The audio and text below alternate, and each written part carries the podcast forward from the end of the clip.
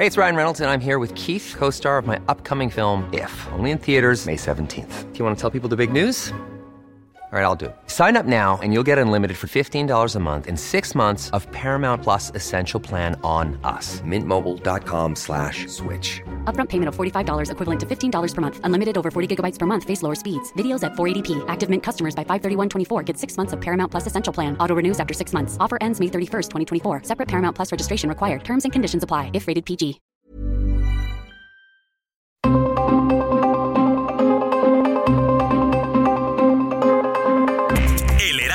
Radio presenta Zona de Noticias con Manuel Zamacona.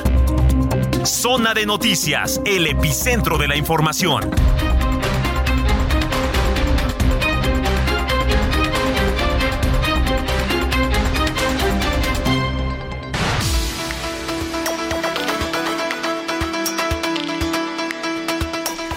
Son las 4 de la tarde en punto en el tiempo del centro de la República Mexicana. Señoras y señores, qué gusto que nos estén acompañando ya en esta tarde de martes. Martes saludando al mes de noviembre. Hoy es primero de noviembre del año 2022, entrando de lleno al penúltimo mes del año. Y ya lo comentábamos el día de ayer, se fue de volada. Hoy que es Día de Todos los Santos, comienzan las festividades, por supuesto, aquí en nuestro país del Día de Muertos, pero hoy Día de Todos los Santos, primero de noviembre, que esta fecha, bueno, se celebra en varias partes del mundo, una fecha católica que, bueno, pues busca, pues de alguna manera rendir homenaje a todos los santos que han existido a lo largo de la historia e incluso, pues a aquellas almas que ya han pasado al purgatorio y se encuentran en el reino de los cielos. Eso dice también, pues muchas de las creencias eh, de las religiones, ¿no? ¿Y por qué se celebra el Día de Todos los Santos? Pues la iglesia primitiva solía celebrar el día de la muerte de un mártir que dio su vida por la obra de Dios. Pero bueno, ya con el paso del tiempo y sobre todo después de la persecución de Diosel, ahí le va, Diocleciano, Dio Conocida también como la Gran Persecución, en donde un inmenso número de cristianos pues murieron a manos del ejército romano. La iglesia tuvo que agrupar a sus mártires pues en una sola festividad. Entonces, bueno, pues ahí está. Y dirá cómo se celebra el Día de Todos los Santos en el mundo. Por ejemplo, en Latinoamérica se acostumbra ir a visitar las tumbas de los antepasados en países, aquí como el nuestro, que no solo se visita, también se realiza eh, en muchas ocasiones en los panteones, o se solía hacer, ahora cada vez menos, y, ya lo veíamos a través de, varias notas, eh, hacer incluso comidas, picnics alrededor de las tumbas. Entonces, bueno, por ejemplo, allá en Estados Unidos, esta fecha también se ha diluido con celebridades como el Halloween, que se celebró el día de ayer, etcétera. Pero lo que sí es que comienzan las festividades de Día de Muertos. Qué gusto que nos acompañen aquí a través de la señal de Heraldo Radio. Está escuchando Zona de Noticias y como todos los días lo invito a que participe con nosotros a través de redes sociales arroba Samacona al aire. Le repito, arroba Samacona al aire, mándanos sus comentarios, opiniones, quejas, denuncias. Le platico que denuncias porque también somos una vía de comunicación ante la autoridad. Entonces, mándenos sus comentarios. Aquí vamos a estar muy pendientes para hacérselos llegar, eh, pues en la medida de lo posible a las autoridades. Sin más ni más, cuando son las 4 de la tarde con 3 minutos, yo soy Manuel Zamacona y vamos con lo más importante que se ha generado hasta el momento.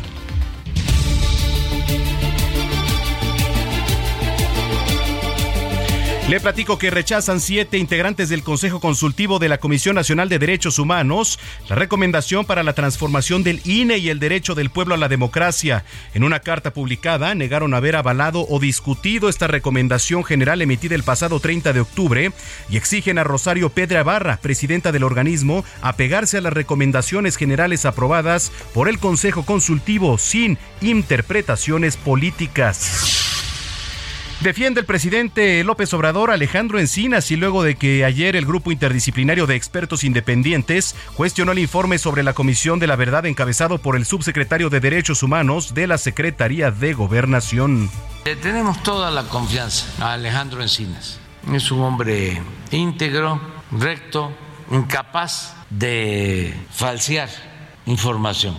Y se tienen todos los elementos para sostener la investigación. Le platico. El Baester Gordillo se lanzó contra Andrés Manuel López Obrador al reaparecer ya en redes sociales. La ex dirigente magisterial llamó al presidente a dejar de buscar culpables en el pasado. Octubre, el mes más violento de 2022, sumó 4.481 homicidios dolosos, un promedio de 80 casos al día, esto según el Secretariado Ejecutivo del Sistema Nacional de Seguridad Pública. Solo el día de ayer, 31 de octubre, escuche usted, fueron asesinadas 92 personas. Concedieron libertad al exgobernador de Tamaulipas, Eugenio Hernández. Es acusado de peculado y operaciones con recursos de procedencia ilícita. Podría salir esta noche del penal de San Mateo Atenco en el Estado de México, donde se encuentra preso. También investigan autoridades de Estados Unidos una actuación de la patrulla fronteriza en El Paso, luego de que ayer dispersara con balas de pimienta a migrantes venezolanos que protestaban en las inmediaciones del río Bravo. Esto lo informó que uno de los migrantes agredió con un hasta bandera a uno de los agentes. Las remesas alcanzan un nuevo máximo histórico. En septiembre de este año ascendieron a 42.965 millones de dólares, 15% más que el mismo periodo de 2022. Jair Bolsonaro rompió el silencio en un primer mensaje ya tras su derrota electoral frente a Luis Ignacio Lula da Silva. Evitó hablar de su derrota y afirmó que cumplirá con la Constitución. Aseguró que los bloqueos de sus seguidores son reflejo de la injusticia en los comicios, pero ya accedió a iniciar el proceso de transición. 8 dólares al mes va a costar eh, verificar cuentas en Twitter. Creo que lo logramos, ¿eh? Todavía antes de que, de que nos llegara eso. Elon Musk, nuevo dueño de esta red social, considera que la marca de verificación es una porquería y la nueva medida otorga poder para el pueblo. Ya son las 4 de la tarde con 6 minutos. Este es el resumen de noticias de lo más importante hasta el momento. Lo mejor de México está en Soriana. Aprovecha que el plátano está a 9.90 el kilo o limón con semilla a solo 22.80 el kilo y naranja a 19.90 el kilo. Sí, naranja a solo 19.90 el kilo. Martes y miércoles del campo de Soriana. Solo 1 y 2 de noviembre. Aplican restricciones. Son las 4 de la tarde con 6 minutos. Oiga, diputados de Movimiento Ciudadano acudieron a la Comisión Interamericana de Derechos Humanos. Están denunciando el posicionamiento de la Comisión en torno a la reforma electoral. Vaya tema, ¿eh? lo que se ha desatado y lo que viene. Lo que viene. Elia Castillo, nos tienes más información. Adelante, Elia.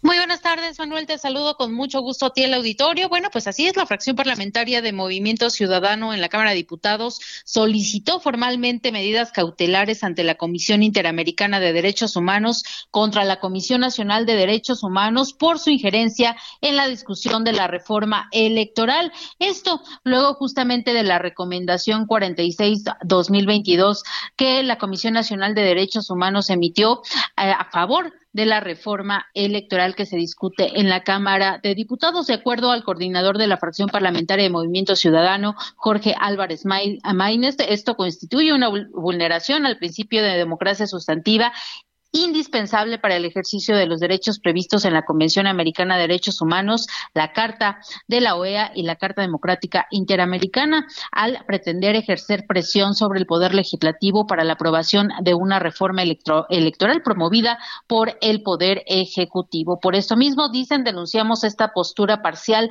de un órgano de Estado como es la Comisión Nacional de Derechos Humanos al representar una situación en riesgo que afecta la garantía de elementos esenciales de la democracia. En México, en la bancada naranja, agotaremos todas las medidas políticas y jurídicas para evitar que se vulnere la división de poderes y se afecte el funcionamiento de un órgano autónomo como es el Instituto Nacional Electoral. Esto señalaron en el comunicado el coordinador de la fracción parlamentaria de Movimiento Ciudadano en San Lázaro. Con esto, bueno, pues se suma a las, a las descalificaciones que fueron emitidas luego de esta recomendación de la Comisión Nacional de Derechos Humanos toda vez que sabemos pues no está dentro de sus facultades pronunciarse por este tipo de temas. El día de ayer, bueno, pues diversos líderes parlamentarios, entre ellos el presidente de la mesa directiva de la Cámara de Diputados, Santiago Krill, se eh, manifestó en contra de esta recomendación de la Comisión Nacional de Derechos Humanos y otros eh, líderes también parlamentarios llamaron a su titular, a Rosario Piedra Ibarra, a atender los asuntos pendientes que tiene su organismo y no intervenir en temas que, de acuerdo a la Constitución, están fuera de sus facultades. Este es el reporte que te tengo, Manuel. Gracias por la información, Elia. Muy buena tarde. Buena tarde, que por cierto más adelante vamos a platicar con Adalberto Méndez, integrante del Consejo Consultivo de la Comisión Nacional de Derechos Humanos. Bueno, mientras tanto, allá en Nuevo León, el gobernador Samuel García está pidiendo investigar el caso del diputado que presuntamente abusó de una joven. Daniela García nos tiene toda la información. Adelante, Dani, qué gusto saludarte. ¿Qué tal, Manuel? Muy buenas tardes. Pues sí, de hecho, hoy ya por la tarde el gobernador Samuel García hizo un llamado a la secretaria de las Mujeres, Graciela Buchanan, a investigar este caso del diputado local que supuestamente abusó de una mujer en meses pasados. Se dio a conocer esta información recientemente, hoy por la mañana, y después de esto el mandatario publicó en sus redes sociales pidiendo a la titular de dicha secretaría revisar el asunto, dijo hasta donde tope.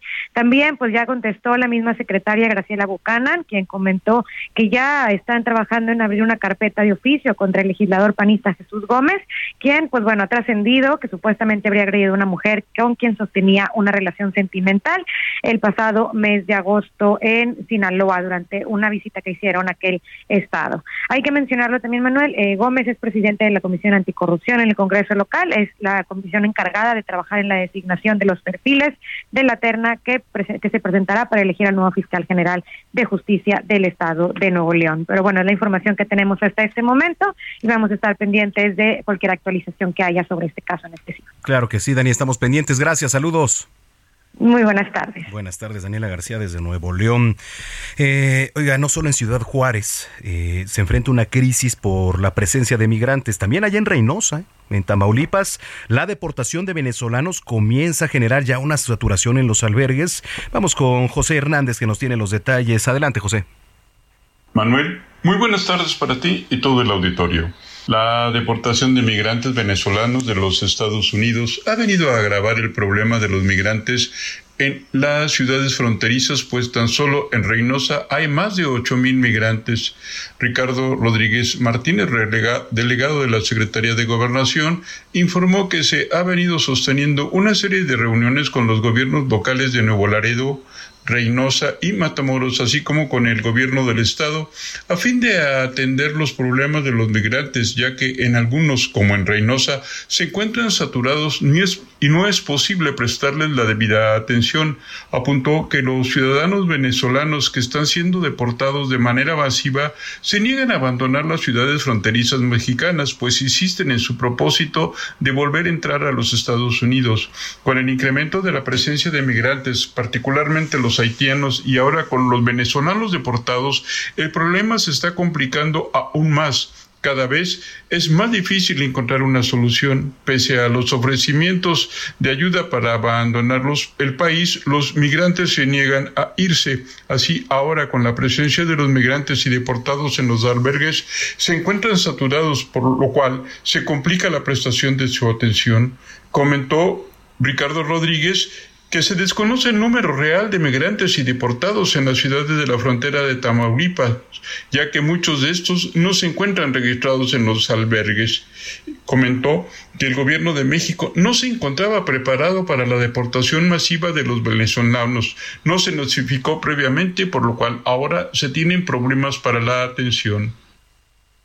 Bueno, pues ahí está la información desde Ciudad Juárez, gracias a José Hernández. Al inicio de este espacio le platicaba ya comentábamos que se celebra el Día de Todos los Santos, pero también cada primero de noviembre se celebra el Día Mundial de la Ecología, que es una efeméride pues muy significativa que trata de hacer conciencia, de sensibilizar a las personas acerca de la necesidad de conservar el ambiente y también fomentar la práctica de acciones ecológicas que contribuyan a la biodiversidad del planeta. Bueno, pues con esta celebración del Día Mundial se rinde homenaje a la ecología como disciplina científica también y reconoce la labor de los profesionales, de los ecólogos esta ecología que además pues es una rama de la biología que estudia las relaciones entre los seres vivos y el entorno que los rodea. Entonces, bueno, pues ahí está también. Y a través de la ecología, bueno, que se fomentan muchas cosas, ¿no? Optimizar las formas de producción, de consumo, el manejo de residuos generados, la conservación del agua, etcétera. Entonces, bueno, pues ahí está, entre las efemérides Día Mundial de la Ecología. Pues sí, hoy comienzan las festividades por Día de Muertos. Los panteones en, todo el país registran, pues, mayor actividad a la que generalmente se registra durante el año. Y en alguno de los panteones está nuestro compañero Mario Miranda. ¿Cómo ha la actividad este día, Mario? Adelante. ¿Qué tal, Manuel? Muy buenas tardes. Pues sí, que nos encontramos, seguimos llegando a lo que es el Panteón Dolores, el cual pues ya se sienta varias influencias durante todo el día de, pues, de las personas que vienen a visitar a sus difuntos. Manuel, también podemos checar que no hay acceso vehicular para este panteón, solamente pueden hacerlo caminando. Hay bastantes personas. En la entrada también realizamos un recorrido al Panteón Jacín, el cual pues decía muy abandonado, había muy pocas personas en estas tumbas. También pues, hicimos un recorrido en lo que es en las tumbas de varios artistas que mentales para esto, y también nos platicamos con uno de los encargados del lugar, que pues está muy abandonado, que ahora ha habido muy pocas personas y que también se han robado pues, varias, este, varias, este, pues cruces de bronce y que son colocadas en estas tumbas de estos artistas, de estos famosos, y las cuales han sido robadas. Manuel, y en esta ocasión, como te comento, estamos aquí en el Partido Dolores, el cual pues ya cierra hasta 5 de la tarde, ya en unos 45 minutos estará cerrando las puertas y mañana estará abierto a partir de las 7 de la mañana hasta las 5 de la tarde para que vengan a visitar a sus puntos. Se espera que mañana haya más afluencia que estos días, ya que como cayó entre semana estas festividades de Día de Muertos, hay poca afluencia de personas.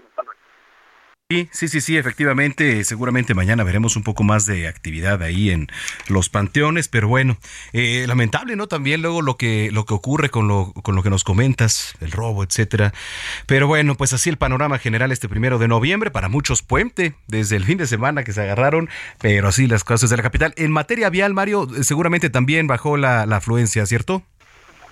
Sí, tenemos un reducido un carril este, del lado derecho, el carril del lado derecho, en dirección hacia Santa Fe. Está reducido, hay unos tambos, traficambos para que todas las personas pues que tratan de estacionarse, ya que, como te comento, no sé para qué los pusieron, porque pues no hay acceso vehicular, están cerrando lo que un eh, todo el tramo de, que es pura del panteón, este, están traficambos pues para que eso que impedir que se estacionen los automovilistas, ya que no hay acceso vehicular. Tenemos la realidad complicada en dirección hacia Santa Fe, en dirección hacia el anillo periférico tenemos buen avance sobre Avenida Constituyente. Muy bien. Mario, gracias por el reporte. Seguimos pendientes, buenas tardes. Muy buenas tardes, Mario Miranda en las calles de la capital. Y mire, esta temporada, pues bien, aquí en la Ciudad de México, la oferta cultural nos lleva no solo por los panteones, de los cuales ya nos platicaba Mario Miranda, sino también por las ofrendas hay eh, una gran cantidad de ofrendas. Está la monumental también que se ha colocado ahí en el centro histórico, en la plancha del Zócalo Capitalino. Y me da mucho gusto recibir aquí en Zona de Noticias a Roberto Guerrero, coordinador de promoción y difusión cultural de la Secretaría de Cultura de la capital. Roberto, gracias por platicar con nosotros. ¿Cómo estás? Buenas tardes. Hola, ¿qué tal? Muy buena tarde. Gracias por tomarnos la llamada. Oye, bueno, poníamos en contexto esto, eh, la oferta, la, oferta cultural de, Día de Muertos aquí en la Ciudad de México y ahora lo que viene. ¿Por dónde comenzar? ¿Qué le decimos al público? Claro que sí, pues cerramos este fin de semana que terminó con un gran desfile y una procesión comunitaria que reunió a más de un millón de personas en el Zócalo Capitalino, con un cierre espectacular de Ángel Aguilar. Y bueno, este mismo desfile, esta procesión comunitaria el día de hoy se está llevando a cabo en las 16 alcaldías de la Ciudad de México. A todas las, a todas y todos los que nos escuchan, aún estamos a tiempo de invitarles, sobre todo a los vecinos de eh, la alcaldía Escapotzalco, la alcaldía Gustavo Madero, Iztacalco, Milpalta, Tlalpan, eh, decirles que aún pueden llegar al desfile, a su procesión comunitaria, que se hará a las 5 de la tarde y a las 7 también de la noche.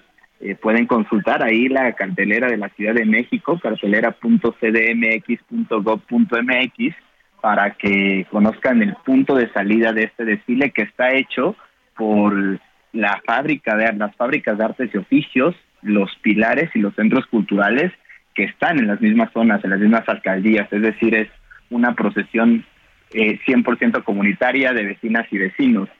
También eh, invitarlos a la ofrenda monumental del Zócalo Capitalino que termina el día de mañana, el día de mañana a las 11 de la noche, pero que aún están a tiempo de visitarla. Una ofrenda espectacular con la participación de los, de los 32 estados de la República eh, y con calaveras, catrinas de 7 y 12 metros. Muy bonito. Esta ofrenda se ilumina en la noche, eh, también hay música de fondo y bueno, puedes conocer cada uno de los altares, de las ofrendas eh, de cada estado, Chiapas, Guerrero, Oaxaca, este, la Ciudad de México, invitarlos a todas y todos. Eh, muchas flores de cempasúchil están eh, decorando el zócalo capitalino, el corazón de la ciudad, y bueno, invitarles a todas y todos y por supuesto también eh, invitarlos a las actividades que aún tenemos, como el Museo en San Fernando, en donde tenemos una exposición en las rejas fuera del recinto, muy bonita. También eh, en Reforma, a de la Reforma, tenemos los mexicráneos o el, la exposición de los alebrijes monumentales, que son más de 160, que estarán exhibidos hasta el 13 de noviembre en la acera de Paseo de la Reforma. Esto y todas las actividades que aún tenemos desde la Secretaría de Cultura de la Ciudad de México, en donde todas y todos pueden participar, en su mayoría completamente gratuitas y que pueden consultarla en la carcelera de la Ciudad de México. Sí, es importante que la gente se ponga al corriente en cuanto a la cartelera. ¿Que ¿Dónde la podemos consultar? ¿Alguna red social o página, Roberto? Por supuesto, es cartelera.cdmx.gov.mx y puede ser desde tu celular, tablet, computadora o también desde la app Ciudad de México para todos nuestros visitantes este, del país o del extranjero, ¿no? Ahí pueden consultar toda la oferta cultural, turística y deportiva de esta ciudad. Para el mes de noviembre, pues esto es sin duda un atractivo para la gente, no nada más de la capital, sino que nos visita tanto a nivel nacional como internacional. Ya vimos eh, el atractivo de estos días, ¿no? Con el desfile que pasó del Día de Muertos, eh, la Fórmula 1, diversos atractivos que hay en la capital. Entonces también invitar, porque no nada más es turismo local, sino nacional e internacional. Por supuesto, estas fechas son las más importantes en términos turísticos y económicos para la ciudad. Eh, es muchísima gente la que nos visita de todas partes del país y de todas partes del mundo. Eh, además, digo, qué, qué mejor que eh, recuperar y, hacer que nuestras tradiciones perduren, ¿no? cada año, en cada generación. Para mí la celebración y creo que para muchos habitantes de la ciudad y para todos los mexicanos, casi todos los mexicanos, el Día de Muertos es muy es una tradición emblemática, significativa, ¿no? Una expresión cultural de nuestras verdaderas tradiciones y una aportación cultural universal. Entonces, eh, aún estamos a tiempo, aún están a tiempo de participar en estas actividades. Los invitamos a los vecinos, a las los vecinos de Azcapotzalco, Gami, Iztacalco, Milpalta, Tlalpan a que participen en su procesión comunitaria que se está llevando a cabo ya en una en unos minutos, unas horas y, bueno, a todas y todos los visitantes y habitantes de la ciudad a que participen en la oferta cultural que tiene la Ciudad de México para, para todas y todos. Bueno, pues ahí está. Eh, ¿Algo que se tenga ya previsto para el cierre de año, para el mes de diciembre, Roberto? Muchas sorpresas, muchas sorpresas aún, pero este, no, no puedo adelantarme. Esperemos que el Zócalo pronto vuelva a reunirnos en otro gran concierto o en, o en un cierre eh, muy, muy, este, muy emblemático también para, para finalizar este gran año. Bueno, pues ahí está. Muchísimas gracias y estamos en comunicación si lo permite, Roberto. Claro que sí, muchas gracias y, y gracias por la invitación y los esperamos a todas y todos a la ofrenda monumental del Zócalo Capitalino. Claro que sí, muchas gracias. Es Roberto Guerrero, coordinador de promoción y difusión cultural de la Secretaría de Cultura de la Ciudad de México, que por cierto, ha habido quejas por algunos cobros que son excesivos en muchas de las terrazas aquí en la capital, sobre todo las del centro histórico. ¿No? ¿Por qué? Porque pues por ahí eh, pasó el desfile y entonces se jactan de todo esto para pues incrementar los precios, le digo, en muchas de las terrazas y sobre todo las que tienen vista, una vista privilegiada, ¿no? Ahí a avenidas como Madero, al propio centro histórico, 20 de noviembre, etcétera. Entonces, pues, ¿qué pasa si usted acude a una de estas terrazas, nota que los precios han subido, son demasiado excesivos? Usted puede tomar fotografía, lo puede evidenciar y hacerle llegar un tuit a la Profeco para que se encargue de comparar los precios y verificar si esto es cierto y de verdad se está abusando. Hágalo, hágalo porque muchos comercios de verdad es que sí, sí abusan. Entonces, bueno, hay mucha demanda cultural en estos días en la Ciudad de México, aprovechela. Ahí está también muchos eh, exhibiciones en la macroofrenda en la alcaldía Cuauhtémoc, en el Museo Dolores Olmedo, que también siempre este pues exhibe cosas importantes en el Museo Frida Kahlo allá en Coyoacán, etcétera. Pero bueno, eh, son las 4 de la tarde con 24 minutos, vamos a ir a una pausa. Aprovecho para felicitar a mi papá que es su cumpleaños. Papá, muchas felicidades y ahorita nos vemos, por supuesto, para festejar. Este, gracias, gracias, mi querido Alex. pues ya voy a evidenciar, pero pues ya eso, es su sesentón hoy, ya 60 añotes del Chief. ¿No? Entonces, bueno, pues nos vamos a ir a una, a una pausa con una rola que le gusta, por cierto, Spring Rain, Spring Rain, esta rola que le, le, gusta mucho. Entonces vamos a ir a la pausa. Con esto, regresando, tenemos más información. Yo le invito a que se quede y participe con nosotros en redes sociales arroba Samacona al aire. Soy Manuel Samacona. Ya volvemos.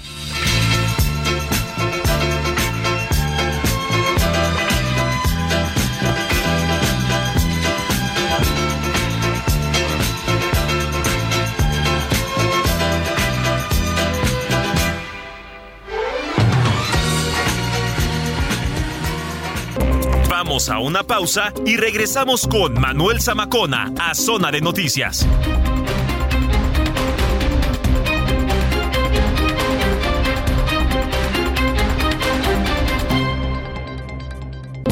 Ya estamos de regreso en Zona de Noticias con Manuel Zamacona por el Hey, I'm Ryan Reynolds. At Mint Mobile, we like to do the opposite of what Big Wireless does. They charge you a lot, we charge you a little. So naturally, when they announced they'd be raising their prices due to inflation, we decided to deflate our prices due to not hating you. That's right. We're cutting the price of Mint Unlimited from $30 a month to just $15 a month. Give it a try at mintmobile.com slash switch. $45 upfront for three months plus taxes and fees. Promote for new customers for limited time. Unlimited more than 40 gigabytes per month. Slows. Full terms at mintmobile.com. Aldo Radio.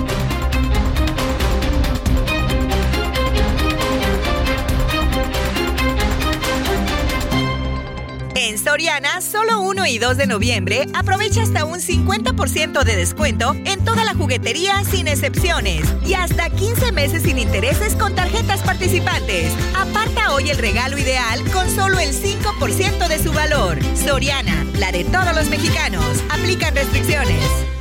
En Soriana, lleva delicioso pan de muerto, paquete de 6 piezas a 78 pesos. Sí, 6 piezas de pan de muerto por 78 pesos. Y aprovecha leche Valley Foods entera UHT, un litro a 19.50.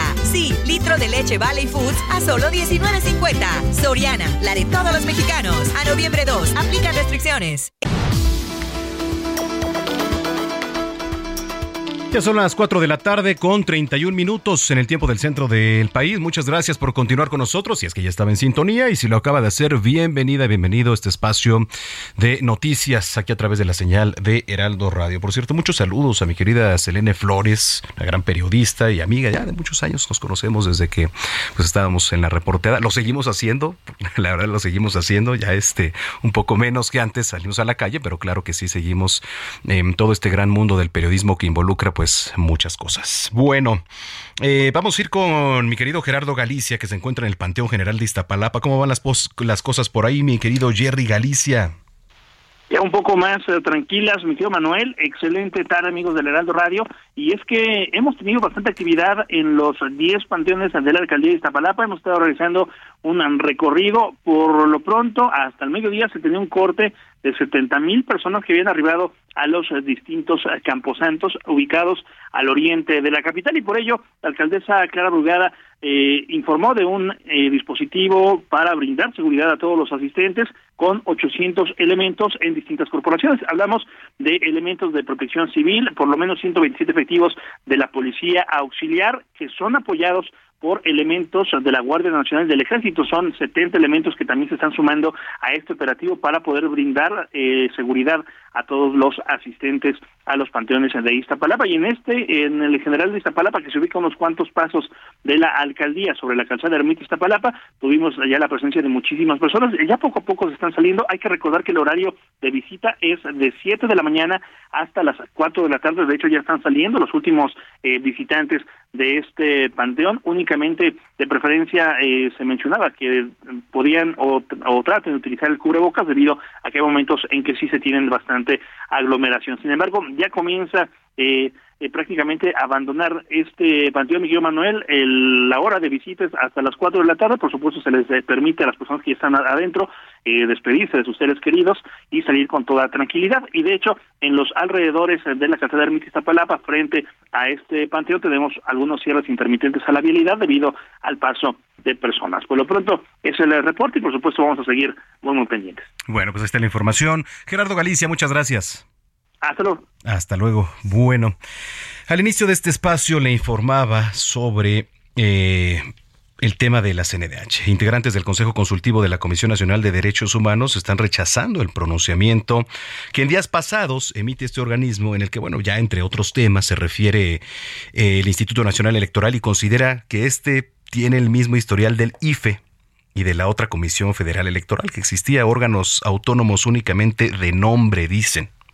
Pero bueno, vamos a platicar con Albert, Adalberto Méndez, él es integrante del Consejo Consultivo de la CNDH, a quien recibo con mucho gusto en este espacio. Adalberto, ¿cómo estás? Buenas tardes. ¿Qué tal? Muy buenas tardes a ti y a todo tu auditorio, Manuel. ¿Qué tal? Mucho gusto. Gracias. Eh, ¿Cuál es la postura de ustedes, digo, eh, eh, entre todos ustedes que integran el Consejo Consultivo sobre el pronunciamiento en días pasados de la CNDH en torno al INE? Mira, el día de hoy eh, la totalidad de las y los consejeros, actualmente ya, eh, ya, somos siete consejeros, originalmente éramos nueve porque en octubre deben rotar dos consejeros o consejeras y rotaron dos consejeros ya en octubre, quedando nada más actualmente un consejo de siete integrantes más la titular de la presidencia de la Comisión Nacional. Los siete que seguimos vigentes emitimos el día de hoy un comunicado rechazando el, el digamos, el pronunciamiento que hace la Comisión Nacional respecto de la recomendación que ha sido multicitada en distintos espacios. ¿no? Y el, la el pronunciamiento va en, el siguiente sentido. La recomendación general eh, que se publica en el derecho de la Federación en ningún momento dice lo que la CNH establece en su pronunciamiento. Es decir, la recomendación es una recomendación de entrada por un tema de memoria histórica. Y los únicos tres puntos recomendatorios al Instituto Nacional Electoral ni siquiera tienen que ver con materia electoral tienen que ver con materia administrativa, que no se encuadra en las provisiones del artículo 102 apartado E, que es únicamente fortalecer los sistemas de democracia participativa y ciudadana, temas relacionados con eh, fortalecer el sistema de partidos en institucionalidad de los institutos políticos y el tema de las facultades del instituto como un hábito electoral, es decir, completamente administrativo. No, no tiene nada que ver, absolutamente nada que ver con el pronunciamiento que hizo en días pasados la Comisión Nacional respecto al tema del Instituto Nacional Electoral. Esas no son palabras del Consejo, el Consejo no aprobó eso y el Consejo rechaza categóricamente ese pronunciamiento, porque de alguna u otra manera somos respetuosos de las facultades, pero lo que no se vale, lo que no es justo, y por eso un pronunciamiento unánime, es que utilicen de manera conveniente una recomendación que de ninguna manera habla sobre ese tema. Oye, a ver, eh, entonces se vería esto, este pronunciamiento como algo ligado un poco más político, porque bueno, bien se sabe que el presidente, por ejemplo, el presidente Andrés Manuel López Obrador, eh, ha rechazado, ¿no? Y ha sido crítico con el Instituto Nacional Electoral. Ah, bueno, pues ahí está la reforma, ¿no? Eh, ahí está la, presentación de esta reforma que está ahorita en discusión, pero ¿se podría ver como algo más político? Nosotros así lo entendemos y voy a hablar en lo personal. Yo creo que lo que es preocupante es que se utilice una, un texto de una recomendación general a conveniencia y que se use no para, digamos, lo que es para lo cual se crean las recomendaciones generales, que es para fortalecer el sistema de protección de los derechos humanos, sino para un tema o un estatuto, un estamento de carácter político. Creo que eso habla, digamos, de una, una, es posible cuestionar la independencia de esta actual administración de la Comisión Nacional. Desafortunadamente, el, pronunciamiento, lejos de ayudar a construir o a disipar dudas respecto a, de la, a la pertinencia de fortalecer los órganos constitucionales autónomos, eh, el pronunciamiento lo que hace es confunde y utiliza una recomendación con un lenguaje que no se utilizó para temas de carácter político. La recomendación, vuelvo a insistir, hablaba sobre temas de memoria histórica, no era una recomendación de carácter electoral. Y mm. la recomendación fue en el contexto de justamente ese periodo que se analizó en ese en esa en esa en esa recomendación en tal inteligencia que efectivamente, Manuel, el, pronunciamiento tiene un corte 100% político que nosotros de ninguna manera respaldamos. ¿Este posicionamiento está firmado por, por los siete consejeros? Así es. Por los siete consejeros. ¿Qué, ¿Cuál es la postura de, de los otros seis? En su mayoría, a, digo. A ver, cuando, cuando se discutió justamente entre las y los consejeros la pertinencia de sacar este comunicado, todos y todas coincidimos en que incluso había un, un, ánimo de molestia porque pareciera o digamos no, no usan no al consejo eh, para legitimar un pronunciamiento del cual nosotros jamás fuimos parte no y esto es eso es muy grave eh, Manuel porque las recomendaciones generales se discuten por un órgano colegial es decir no son recomendaciones que emite de mutuo propio o de manera individual la titular o el titular de la Comisión Nacional de los Derechos Humanos. Son recomendaciones que se discuten y tienen un proceso de discusión. Yo sugeriría, y aprovechando tu espacio, los invitaría a que buscaran la minuta de la sesión del Consejo Consultivo donde se discutió justamente esta, esta, esta recomendación. Y ahí se van a dar cuenta que en ningún momento se utilizó, se discutió esta temática que hoy se usa en el pronunciamiento de la Comisión Nacional. Entonces sí es grave porque usan un poco, ¿no? Eh, digamos, la colegiación del, del, del, del, Consejo Consultivo para justificar un pronunciamiento del cual ni siquiera fuimos parte y que de alguna u otra manera nosotros no somos ni siquiera eh, promoventes de ese tema, ¿no? Y eso creo que es muy grave porque lo que hace es confundir, pero sobre todo es mentirle a la población. Correcto. Eh, ¿Qué se puede hacer ahora? ¿Se puede quizá emitir algún otro tipo de comunicado aclarando toda esta situación? Es lo que se debería hacer. De hecho, en nuestro comunicado nosotros exigimos a la administración de la Comisión Nacional de los Derechos Humanos que se apegue a la literalidad de lo que dice la recomendación. La recomendación, si la leen, no dice no dice nada de lo que está diciendo eh, eh, el comunicado de la CNDH. La recomendación va en otro, en otro sentido completamente diferente. Entonces, algo de lo que hacemos nosotros en el comunicado es decir, apéguense a la literalidad de lo que dice la recomendación. Nosotros nos hacemos responsables de lo que aprobamos y no aprobamos, pero tenemos que ser completamente congruentes en que lo que se dice no podemos utilizarlo para interpretar estamentos políticos. Oye, pues vamos a estar dándole seguimiento a este tema porque la verdad es eh, pues muy interesante lo que nos platicas y, las modificaciones que hay en torno a todo esto, ¿no? Entonces, si lo permites, estar en contacto, Adalberto. No, claro que sí. Y si me pides una última aclaración de lo que se ha, estado mencionando, el 102 apartado B dice algo muy claro, que la, la Comisión Nacional no podrá pronunciarse en temas jurisdiccionales y electorales. ¿Esto qué significa? Por ejemplo, que una recomendación de la Comisión Nacional de los Derechos Humanos jamás podría ser procedente en contra, por ejemplo, de las facultades fiscalizadoras que tiene el INE en contra de partidos políticos o funcionarios políticos que están haciendo eh, actos anticipados de campaña. Eso es materia electoral, ¿ok? Lo mismo contra sentencias. La CNH no puede emitir recomendaciones en contra de sentencias emitidas por el tribunal, por los tribunales, por la Suprema Corte de la Nación. Sin embargo, esto es una cuestión muy particular, porque entonces cuestiones de carácter administrativa, ¿no? De alguna u otra manera, como por ejemplo que, no sé, la, la, las, las, las oficinas del Instituto Nacional Electoral fueran inaccesibles para personas con discapacidad, ahí cabría, ¿no? Una observación del Márbano Máximo Protector de Derechos Humanos, pero no en materia electoral. No puede de alguna u otra manera usar su facultad recomendatoria para cuestionar las facultades de fiscalización del INE. Sí, eso ya va por otro lado, o sea, no no le compete a la CNDH. Correcto. Bueno, pues estamos en contacto entonces, Adalberto, y gracias por tomarnos la llamada, ¿eh?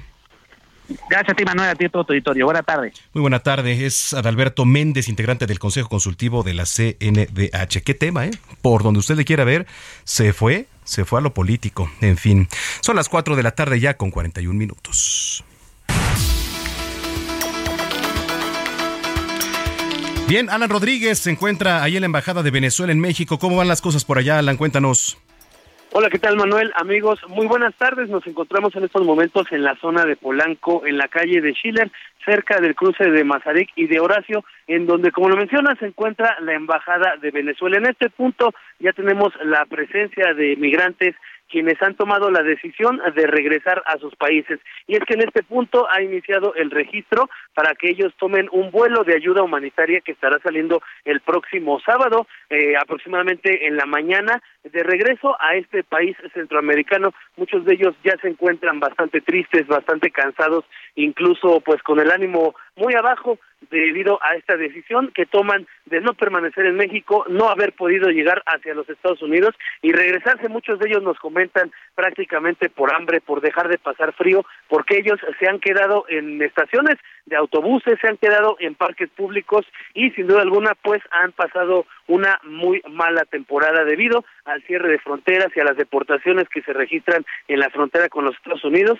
Es por esto que muchos de ellos han eh, solicitado ya este trámite y estarán pasando sus últimos días aquí en este país para regresar a sus países en donde sus familias los esperan y muchos de ellos pues estarán recibiendo este ánimo al haber regresado tras no haber cumplido con este sueño americano. Es el reporte que tenemos, Manuel, en esta zona en donde se invita a las personas si pueden ayudarles con un poco de comida, con alimentos, con ropa y cobijas, que es lo que nos han comentado que están solicitando. Caray, bueno, pues ahí está la información. Eh, gracias, Alan, y estamos al pendiente.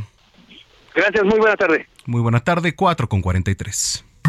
Salud con el doctor Manuel Lavariega.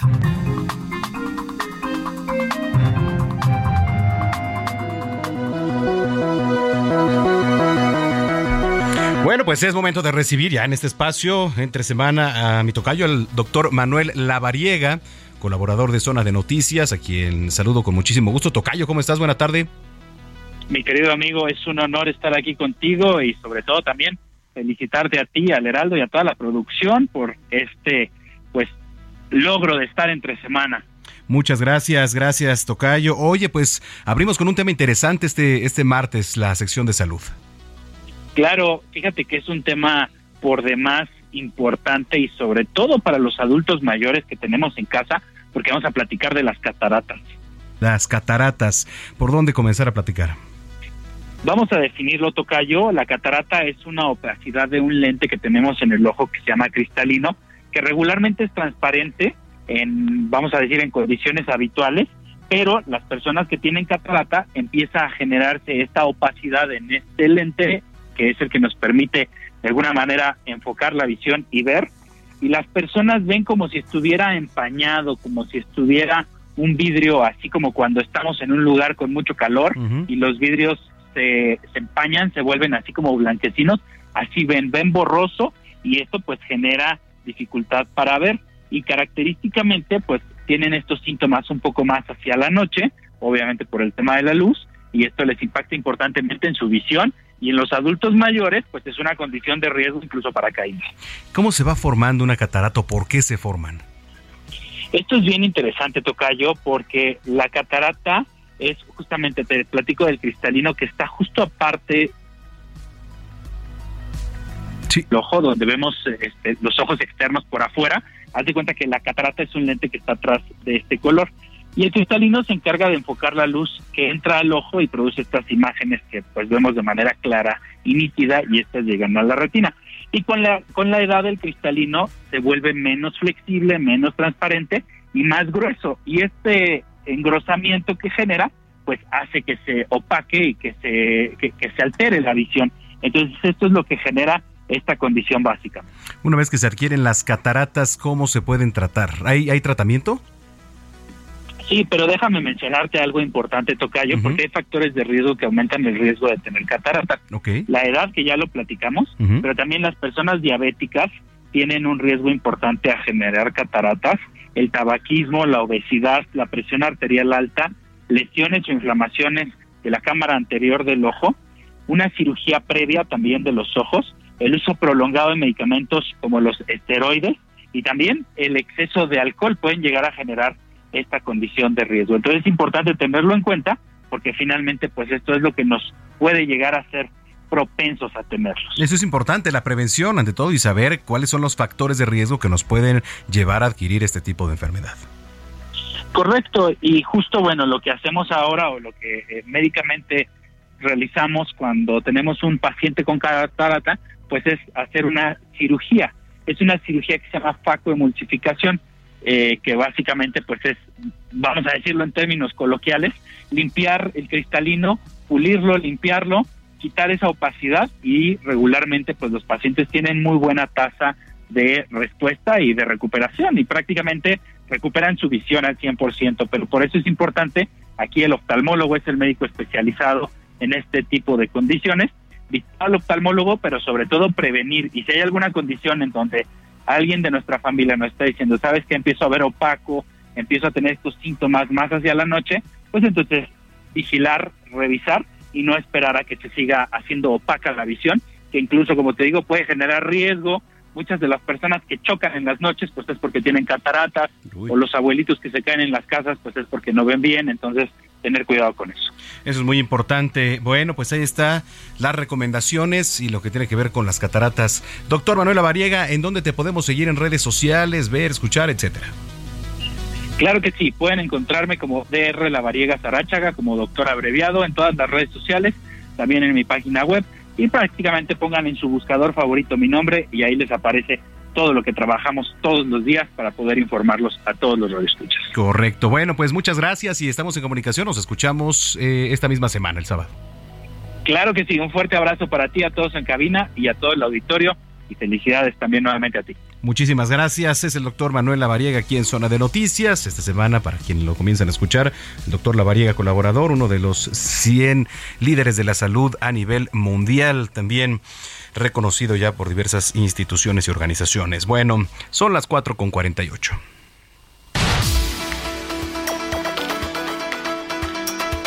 Vamos a hacer un enlace hasta Jalisco. Detuvieron a 112 motocicletas tras este operativo nocturno durante Halloween, el día de ayer. Mayeli Maliscal, cuéntanos, ¿cómo estuvo? Hola, ¿qué pues así es, eh, luego de un operativo que realizaron elementos de la policía vial, eh, pues resultaron tres unidades con afectaciones, esto debido a actos vandálicos justamente la noche de Halloween. Y derivado de este operativo que se montó para detectar eh, pues alguna infracción hay que destacar que recientemente se hicieron algunas adecuaciones eh, o actualizaciones en la ley de movilidad que eh, incluyen en esta normativa pues el uso de cascos y algunos aditamentos en materia de seguridad a quienes se trasladen en motocicletas. El día de ayer eh, se realizó pues una caravana bastante nutrida de motociclistas y bueno, derivado de este operativo es que se quedan eh, aseguradas 112 motocicletas, adicionalmente se emitieron 173 folios por diferentes faltas a esta ley de movilidad y bueno, también en derivado de esta noche de Halloween, eh, pues se realizaron otros operativos que tienen que ver también con el auxilio a usuarios de transporte público, porque pues ya se presumían actos vandálicos, las rutas de transporte dejaron de operar con normalidad, lo que afectó sin duda a los ciudadanos y pues bueno, también mm, de los ayuntamientos tuvieron que trasladarlos, acercarlos a sus destinos. En Guadalajara se detuvo a un menor de 16 años que portaba eh, pues una careta de un eh, personaje de Freddy Krueger y robó una tienda de conveniencia, esto en las inmediaciones de la calzada Independencia y Juan Álvarez fue detenido también con un arma hechiza y pues bueno, puesto a disposición del Ministerio Público. Así es que pues esto fue parte de la noche de Halloween, lo que se vivió aquí en la zona metropolitana. Bueno, pues así las cosas. Para todo hay y en donde quiera. Gracias Mayeli Mariscal por el reporte. Muy buenas tardes. Muy buenas tardes. Y vamos a cerrar este recorrido con mi compañero Paris Salazar, que nos tiene información también. Adelante, Paris. Buenas tardes, Manuel, amigos, amigas del Heraldo de México. Esta mañana en Coahuila, el secretario de Gobernación, Adán Augusto López, consideró que el ejército mexicano es un ejército moderno, de paz y que respeta los derechos humanos en el Congreso de Coahuila ante diputadas y diputados locales para exponer la reforma constitucional en materia de seguridad, el secretario de Gobernación, Adán Augusto López, afirmó que el ejército mexicano ya evolucionó y ya no es el mismo de años anteriores. Dijo que ya dejaron atrás oscuros pasajes como el 68, como la represión a estudiantes, a mineros, a obreros, a campesinos, a agricultores, y que afortunadamente esto ya quedó atrás. Y dijo que eh, ante los diputados que ahora la militarización no tiene que ver exclusivamente con la violación a los derechos humanos, que ahora hay un ejército mexicano que antepone los derechos humanos en su actuación y también eh, siguió abogando porque los eh, militares sigan ah, en labores de seguridad hasta el 2028. Manuel. Bueno, pues ahí está la información. Gracias, París. Seguimos pendientes. Buenas muy buenas tardes, Paris Salazar. Oiga, bueno, antes de irnos le platico, desde el año 1994 se celebra en todo el mundo el Día Mundial del Veganismo. Y bueno, hoy primero de noviembre, una fecha que promueve una alimentación más sana, pero sobre todo una alimentación libre de productos de origen animal. Los veganos de todo el planeta no consumen carne de ningún tipo, pero tampoco huevos, productos lácteos, bueno, ni siquiera la miel. Es un término que últimamente y con el correr de los años se ha puesto más, si usted lo quiere ver así, de moda. ¿No? No sé si ustedes tengan amigas, amigos que se han vuelto veganos, a pesar de lo estricto que parece este tipo de dieta. El veganismo es uno de los estilos de vida, pues que sí, más se ha popularizado en los últimos tiempos, aunque podríamos aclarar que los primeros veganos siempre han sido los eh, yogis hindúes, que no consumen productos derivados de los animales porque, bueno, a ellos les impide alcanzar su equilibrio espiritual y además, pues es contraproducente para la flexibilidad del cuerpo, etcétera, ¿no? Pero bueno, ser vegano es mucho más de lo que comes, ¿no? Hay una verdadera motivación de todo vegano que es frenar la explotación animal. Ese es el principal punto. ¿no? Evitar que sigan eh, apresando, matando animales por fines netamente comerciales y para perpetuar un estilo de vida que afectan nuestro organismo. Esa es eh, la principal razón si usted le pregunta a su amiga, a su amigo vegano, del por qué lo hace. Bueno, señoras y señores, con esto nos vamos. Muchísimas gracias por habernos acompañado. Yo lo invito para que continúe con la programación de Heraldo Radio. A continuación, el referente con el maestro Javier Solórzano, que ya anda por aquí. Así que bueno, pues eh, muchas gracias. Los invito también a que nos sigan, arroba Samacona al aire y que visiten nuestra página www.heraldodemexico.com.mx en este Día de Muertos o comienzo de las festividades del Día de Muertos. Que la pasen muy bien en compañía de sus seres queridos que afortunadamente todavía tienen la oportunidad de abrazar y de convivir con ellos. En fin, yo soy Manuel Zamacona, arroba Zamacona al aire. Que la pasen muy bien y hasta entonces.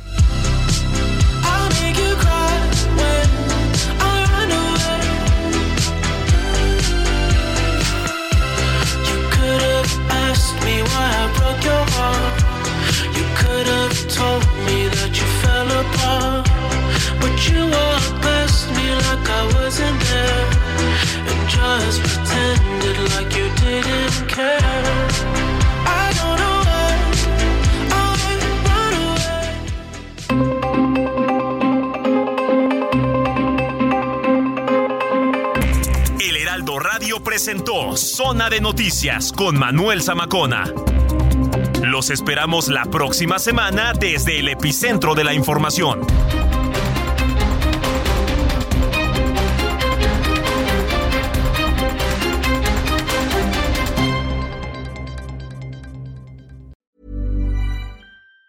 Planning for your next trip? Elevate your travel style with Quince. Quince has all the jet setting essentials you'll want for your next getaway, like European linen, premium luggage options, buttery soft Italian leather bags, and so much more. And it's all priced at 50 to 80% less than similar brands. Plus, Quince only works with factories that use safe and ethical manufacturing practices. Pack your bags with high-quality essentials you'll be wearing for vacations to come with Quince. Go to quince.com slash trip for free shipping and 365-day returns.